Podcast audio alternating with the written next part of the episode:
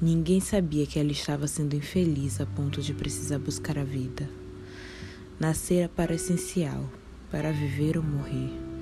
E o intermediário era-lhe sofrimento. Compreende a vida porque não é suficientemente inteligente para não entendê-la. Desejava ainda mais, renascer sempre, cortar tudo que aprendera, o que vira, inaugurar-se no terreno novo onde todo pequeno ato tivesse um significado, onde o ar fosse respirado como da primeira vez. Havia o perigo de se estabelecer no sofrimento e organizar-se dentro dele, o que seria um vício também um calmante. Não se entende a matéria e não se percebe até que os sentidos com ela se choquem.